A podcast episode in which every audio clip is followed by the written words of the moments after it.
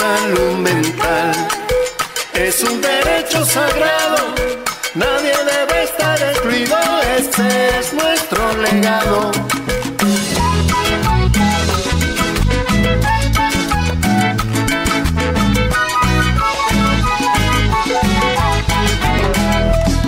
No podemos renunciar al derecho de soñar. Siglo nos exige la urgente necesidad de apostar por nuevos retos en la búsqueda constante. La salud, el bienestar y la paz del continente. A toda la amable audiencia de Radio María en Colombia y el exterior.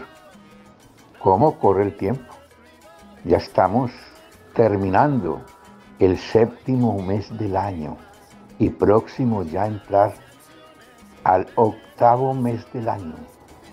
Hoy en este programa queremos darle continuidad, creo que al primer programa que hicimos en el mes de julio, que ya está terminando, y en donde hablamos sobre la salud mental, en donde decíamos que cuerpo, alma y espíritu deben trabajar armónicamente, donde tratábamos el tema de que la mente debe estar ocupada siempre en cosas buenas, en construir el bien, en pensar bien de las personas, en pensar sanamente, en ser coherentes con lo que pensamos y decimos. Hoy vamos a trasladar esa salud mental a las relaciones interpersonales de la familia que favorecen la salud mental de todos sus miembros. Fijémonos que muchos de nosotros nos preocupamos mucho por la gimnasia corporal. Hay quienes van a los gimnasios diarios, otros que no nos podemos dar el lujo de pagar un gimnasio. Salimos a caminar, a darle vueltas a un parque o a las calles de nuestro pueblo o de ciudad, con el fin de mantener un cuerpo sano. Pero fijémonos bien cómo tal vez descuidamos mucho la salud mental, cómo mantenemos nosotros nuestra mente sana, vigorosa, llena de proyectos, de vida, de buenos pensamientos, sobre todo en la familia, ese núcleo que se dice es la iglesia doméstica y en donde se construye lo más importante que puede haber en cualquier sociedad, que es la familia, porque ahí es de que se nace, hay que construir en el que llega al mundo por primera vez una mente sana y un cuerpo sano. Nuevamente entonces nuestra querida hermana Lucely Villa y sus invitados especiales nos hablan el día de hoy para terminar este mes de julio de tan interesante tema, la salud mental en la familia. Hermana, los micrófonos de Radio María están en sus manos en este momento para tratar el tema. ¿Qué tal amigos? Es un gusto nuevamente estar con ustedes, enviarles un abrazo fraterno cargado de mucho cariño, de mucha paz y bien. Hoy, como lo dijo don Julio, vamos a continuar hablando sobre la salud mental. Eh, un tema que está siendo emergente para vivirlo en los hogares, en los entornos de trabajo. ya habíamos tocado el tema, en, creo que fue en el mes anterior, pero creo que quedamos debiendo una partecita. La vez anterior lo vimos desde la perspectiva del deporte, eh, desde la cultura y el arte. En esta ocasión eh, queremos hablarlo desde la psicología, desde el tema del derecho y desde la familia. Eh, todos necesitamos cultivar de alguna manera esa, esa salud mental que nos hace positivos, nos hace propositivos, nos hace capaces de soñar. Con tanta frecuencia se escucha o nos encontramos personas deprimidas, jóvenes que ya no le encuentran sentido a la vida, o niños que desde muy temprana edad ya están en el vicio, en compañías que los inducen a delinquir, eh, desde pequeños eh, sufren tantas violencias de gritos, violencias eh, con palabras y también con gestos, con castigos, en fin. Em, creo que vale la pena que en esta mañana eh, nos demos ese espacio para decirnos lo que significa la salud mental. Entonces vamos a escuchar al Papa Francisco que nos interpela y nos invita a apoyar y acompañar, eh, digamos, a quien carece de esa paz y de esa salud mental, sobre todo por agotamiento, por depresión, porque le ha perdido el sentido a la vida. Escuchemos. La sobrecarga de trabajo, el estrés laboral, hacen que muchas personas experimenten un agotamiento extremo, un agotamiento mental, emocional, afectivo y físico. De ahí la tristeza, la apatía, el cansancio espiritual terminan por dominar la vida de las personas que se ven desbordados por el ritmo de la vida actual.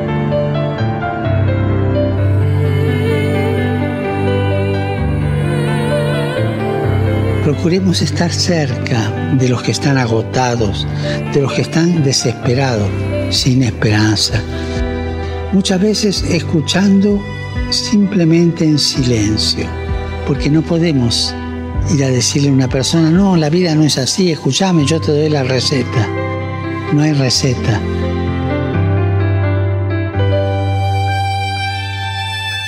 Y además, no olvidemos que junto al imprescindible acompañamiento psicológico útil y eficaz, las palabras de Jesús también les ayudan.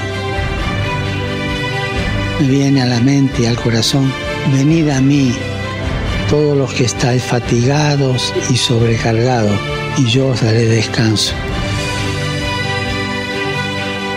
Recemos para que las personas que sufren de depresión o agotamiento extremo reciban apoyo de todos y reciban una luz que les abra a la vida. La humanidad vive en este momento un giro histórico que podemos ver en los adelantos que se producen en diversos campos. Son de alabar los avances que contribuyen al bienestar de la gente, como por ejemplo en el ámbito de la salud, de la educación y de la comunicación. Sin embargo, dice el Papa, no podemos olvidar que la mayoría de los hombres y mujeres de nuestro tiempo vive precariamente el día a día, con consecuencias funestas, algunas patologías van en aumento, el miedo y la depresión se apoderan del corazón de numerosas personas, incluso en los llamados países ricos. Dice también el Papa que la alegría de vivir frecuentemente se apaga. La falta de respeto y la violencia crecen.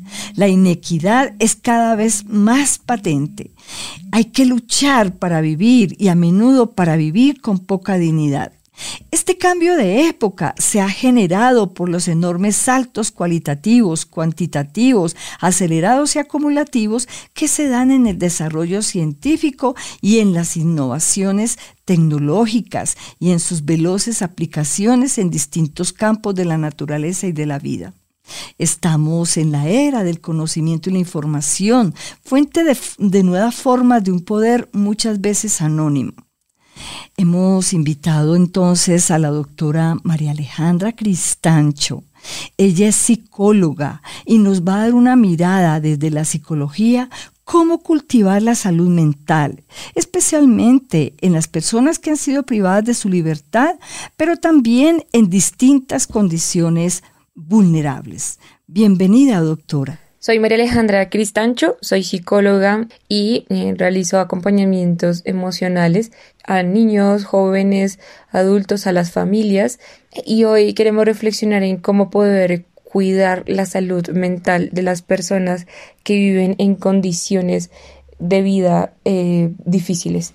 Entonces, primero hay que tener en cuenta que el espacio en el que ellos están viviendo es un espacio hostil de todas las maneras posibles. El espacio físico es, siempre va a ser reducido en condiciones estresantes, ya sea la calle o sea un espacio reducido donde hay poca luz. Eh, y también pues va a haber un, un espacio hostil en el trato, en el, en el maltrato. Y en este momento, hay algo que me gustaría resaltar y es que en este momento de la cultura, de nuestra cultura, eh, tendemos a sobrevalorar mucho más eh, el dolor de eh, un animal, el dolor de un pequeño animal que está en la calle y que está sufriendo, que claramente es difícil, pero llegamos a sobrevalorarlo como algo mucho más grande, como algo mucho más importante que el dolor humano. Y parece, parece que esto fuera normal, entonces, la primera cosa que podemos hacer para poder cuidar de la salud mental de estas personas es poder tener una mirada de dignidad. Lo segundo es que podamos, eh, y esto es algo que se tiene muy presente en el área de la psicología, y es que podamos tener esperanza y apoyo en el proceso que esta persona pueda llevar, aunque sea largo, em, aunque pues merece compañía aunque pueda tener muchas heridas, muchas creencias, merece, merece acompañamiento y merece eh, ser atendido. Entonces, eh, desde una visión de la esperanza. Y aquí vuelve un poco la mirada y es, podemos ver a estas personas como personas que realmente, pues, no tienen esperanza, que no van a salir nunca de ahí. Así que, bueno, todos somos responsables de la salud mental y te invitamos a que tú también puedas unirte a una mirada compasiva y de acompañamiento em, para el cuidado de la salud mental de todas las personas que han cometido errores y que también están en el proceso de salir de ellos. Si es que escuchas esto, perdón, ya lo entendí. Me pasé y no fue correcto y fui un escultor del dolor. No defendí lo que un día fue perfecto. Yo no te merezco, sé que te perdí y solo me queda decir. Acabamos de escuchar un pedacito de, de la canción Perdón por el daño que causé a veces hacemos tanto daño a las personas, incurriendo inclusive en crímenes, que errores que nos puedan hasta privar de la libertad. ¿Qué pasa con las personas que van a la cárcel por X o Y motivos? ¿Qué pasa con las familias? Escuchaba a una persona muy cercana, ella es juez, ella es mm, eh, muy comprometida con la justicia, que desarrolla una misión constante en la búsqueda de la verdad para tomar decisiones muy duras y dejar, que muchas veces depende de dejar libre a una persona o, o, de, o de, digamos, de dejarla en la cárcel por muchos años. Y me dijo una realidad que a veces es muy dura, no se puede condenar a la persona o el sujeto culpable de un delito, me decía ella se debería muchas veces condenar o juzgar a la familia. Nos encontramos con familias disfuncionales que maltratan, que no dan el cariño suficiente, que no crean el ambiente sanos para la salud mental. Sea lo primero, pero de donde, de donde se gesta las personas que se hacen daño a otras. Es allí donde, se gestan en las familias. Por eso hemos invitado al doctor Alfonso Telles. Él es abogado, ya pensionado, y por su larga trayectoria nos comparte lo que acontece con personas y familias que sufren el dolor de tener a un ser querido privado de la libertad y él nos da sus recomendaciones. Bienvenido, doctor, y muchas gracias por aceptar nuestra invitación. Respecto al sufrimiento de la familia, y el dolor cuando un familiar es detenido. El primer hecho a tener en cuenta es que el tipo de detención puede ser preventiva o investigación o diferente ya el de condena. Eh, generalmente el choque instantáneo es obviamente muy agresivo eh, porque se estabiliza eh, la unidad familiar y pone en crisis la relación de pareja o la relación de familia, bien sea como hijos, padres o hermanos o cónyuge, en el nivel de proximidad y de afectividad que haya con la persona, en esa misma proporción va a ser el impacto. Con respecto a la situación que se da también, es diferente el tratamiento. Alguien que está detenido de manera provisional, en el sistema de justicia penal, pues tenemos diferentes etapas y una es mientras está eh, iniciándose el proceso, puede ser una detención preventiva. Otra ya cuando hay denuncio y cuando hay ya elementos en los cuales probatoriamente se inicia un proceso por que es necesario establecer la incriminación o el nivel de compromiso en el delito que se está investigando y por el cual se le ha privado de su libertad. Aquí lo que hay que buscar es ayudar primero a sentir la compañía y que pues desafortunadamente errores se pueden cometer, son procesos que también el sistema judicial eh, desafortunadamente no es el mejor, mm, muchas veces también hay injusticia y cuando hay un caso con detención justificada, pues hay que hacer comprender que pues se cometió un error y necesariamente la ley debe actuar e imponerse. En el mundo en que yo vivo siempre hay cuatro esquinas, pero entre esquina y esquina siempre habrá lo mismo. Para mí no existe el cielo, ni luna ni estrellas. Para mí no alumbra el sol, para mí todo es tiniebla. Bueno, esta canción es muy famosa para nosotros. Eh, sabemos lo que vive el preso en la cárcel y aprovecho para enviarle un saludo a todas las personas privadas de su libertad. Sea cual sea la causa de tu condena, querido hermano, queremos enviarte un abrazo, decirte que Dios te ama inmensamente, que Él es compasivo y misericordioso. Siente la ternura del Padre que te ha dado la, la vida y quiere que cada vez seas una mejor persona. Un saludo también para todas las familias que se sienten prisioneras del sufrimiento, eh, ya sea por la situación económica, ya sea porque un, familiar está privado de su libertad, por situaciones complicadas que no logran tener paz y armonía en sus hogares. Para cada uno de ustedes también va nuestro saludo, nuestro abrazo sincero. Es muy importante sanar las heridas que llevan que llevamos todos en el corazón. Las familias deben perdonarse a sí mismos y perdonar a los miembros del hogar que por diversas circunstancias han llegado a extremos de agresión, de violencia, de maltrato, de irrespeto. En fin, solo Dios conoce la cruz que lleva cada familia y que hace imposible alimentar o mantener una salud mental positiva, cargada de sueños e ilusiones.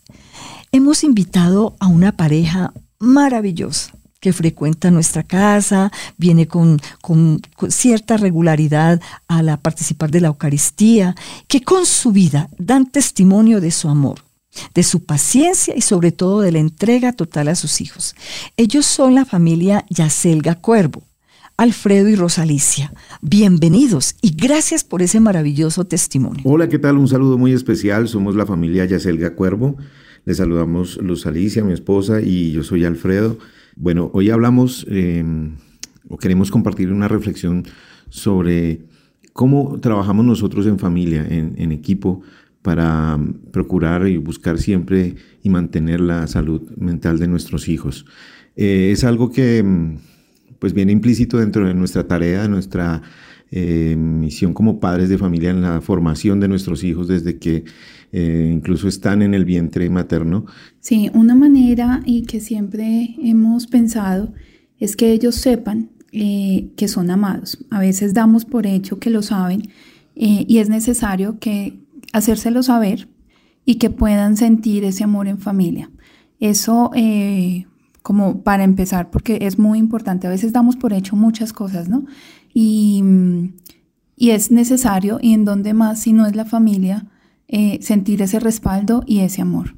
También otra de las estrategias que tenemos como familia en donde creemos que, crecen sanamente mentalmente y en todas, las, todas sus, sus dimensiones, es justamente en las actividades que se realizan en casa. Entonces intentamos eh, socializar, hacer actividades deportivas, recreativas, de servicio, que no estén encerrados en ellos mismos, sino que también sepan que el mundo es compartir con los demás, ser empático, eh, ayudar, el servicio realmente es el darse, yo creo que es de las cosas más gratificantes que, podemos tener en la vida, no solamente los niños, sino, sino como familia y como persona, ¿no? Eh, son como, como algunas eh, estrategias que hemos tenido. El diálogo, también tenemos actividades eh, como les contaba Alfredo, tenemos dos niños y una niña y, sabemos que cada uno es diferente, ¿no? Así como cada familia es diferente, ellos también tienen su propia identidad, entonces intentamos tener espacios para cada uno y para todos. Entonces hacemos tarde de chicas, tarde de papá e hijos, tarde de chicos, tarde de mamá e hijo. Así vamos teniendo como esos espacios con cada uno eh, para poder hablar, para poder socializar, para poder saber cómo se están sintiendo, cuáles son sus necesidades, eh, qué esperan.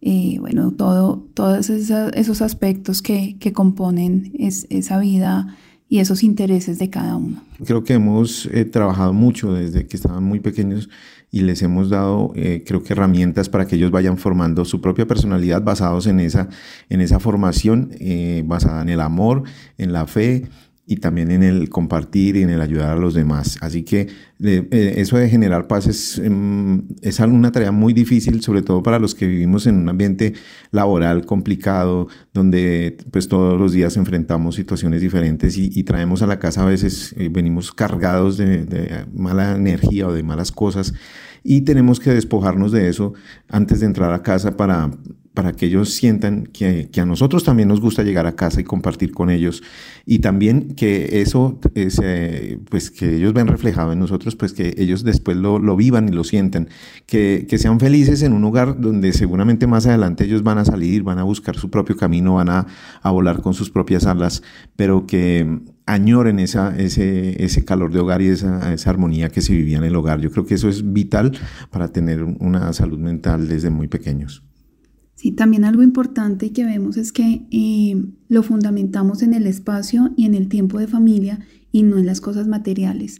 Eh, es importante saber que lo material va a un segundo plano. Entonces, que los planes no necesariamente tienen que ser con cosas eh, gigantescas, con, sino entre más sencillo, así como, como dicen por ahí, ¿no? Menos es más. la alegría y la felicidad está en lo cotidiano y en el día a día. Y pues ahora que están creciendo y ya están pasando una edad en la que ellos ya se fijan muchísimo en, su apariencia, en su, en, en su físico, pues estamos trabajando fuertemente en, cuidarnos mucho, cuidarnos en nuestra salud, en la alimentación, en la actividad física, en todas esas cosas que hay que crearles desde muy jóvenes para que tengan esa cultura y esos hábitos sanos eh, que mantengan durante toda su vida, porque pues en una, pues obviamente en un cuerpo sano pues siempre va a haber una mente sana. Eso es lo que nosotros trabajamos eh, en ese aspecto dentro de nuestra tarea diaria, nuestra lucha diaria por ser unos buenos padres y, tratar de generar eh, buena salud mental para nuestros hijos y obviamente para nosotros. Que ninguna familia comience en cualquier de repente. Que ninguna familia se acabe por falta de amor. La pareja sea el uno en el otro de cuerpo y de mente Muchísimas gracias Rosalicia y Alfredo y a todas las familias, a todas las parejas que pueden contar algo similar, que en sus casas se vive la paz, se vive la alegría, y también gracias a los hijos que también hacen posible que en los hogares se dé una armonía y se construya la salud mental. Pedimos a María Santísima que haga posible que muchos hogares en nuestro país y en el mundo sean como este hermoso hogar. Indiscutiblemente es desde la familia que nace una sociedad sana, que construye lazos de amor y fraternidad. Bueno, hemos llegado a la parte final de nuestro programa y vamos a escuchar eh, el Evangelio que ilumina este tema que hemos desarrollado. Es muy cortico, es de Lucas 2, 51 al 52. eh, bastante corto, pero concentra una riqueza maravillosa. Y descendió con ellos y vino a Nazaret. Estaba sujeto a ellos y su madre guardaba todas estas cosas en su corazón. Y Jesús crecía en sabiduría y en estatura y en gracia para con Dios y para con los hombres. Palabra del Señor. Gloria a ti, Señor Jesús. Este pasaje comienza con, con, ese versículo donde ellos encuentran a Jesús y regresan a, a Nazaret. Vemos una pareja, José y María, que con su entrega y su preocupación absoluta, ellos velan por su, por su hijo, gracias a, digamos, a ese ejemplo que Jesús recibió de, José y María, pudo ser el hombre, el Salvador del mundo. Tenemos una pequeña meditación del Papa mm, Benedicto XVI. En el Evangelio no encontramos discursos sobre la familia, sino un acontecimiento que vale más que cualquier palabra. Dios quiso nacer y crecer en una familia humana. De este modo, la consagró como camino primero y ordinario de su encuentro con la humanidad. Dice el Papa Benedicto, en su vida transcurrida en Nazaret, Jesús honró a la Virgen María y al justo José, permaneciendo sometido a su autoridad durante todo el tiempo de su infancia y su adolescencia. Así puso de relieve el valor primario de la familia en la educación de la persona. María y José introdujeron a Jesús en la comunidad religiosa, frecuentando la sinagoga de Nazaret. Con ellos aprendió a hacer la peregrinación a Jerusalén, como narra el pasaje evangélico que nos propone siempre la palabra de Dios. Cuando tenía 12 años permaneció en el templo y sus padres emplearon tres días para encontrarlo. Con ese gesto les hizo comprender que debía ocuparse de las cosas de su padre, es decir, de la misión que Dios le había encomendado. La reflexión es mucho más amplia por el tema de tiempo. Simplemente quiero decirles que el Señor siga bendiciendo los hogares. Hacemos una pequeña oración. Señor Jesús, bendice a cada una de las familias de nuestro país y del mundo entero. Permite que en cada hogar se geste el amor el perdón y la reconciliación. Amén. Que, que tengan todos un feliz fin de semana, que Dios los bendiga y hasta la próxima. Ya que tenga más brillo, pueda ser la esperanza de paz y certeza de amar. Muy bien, muchas gracias a todos los oyentes de Radio María por haber estado en la sintonía de este programa. Nuestros amigos Luis Fernando López, don Wilson Urquijo, la hermana Luceli Villa de la comunidad paulina y quien les habla Julio Giraldo. Les deseamos a todos un feliz fin de semana, un feliz fin del mes de julio del año 2023.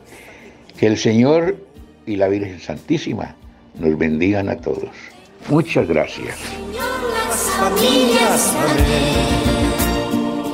Bendecido Señor, la mía también. Bendecido Señor, las familias también. Bendecido Señor, la mía también.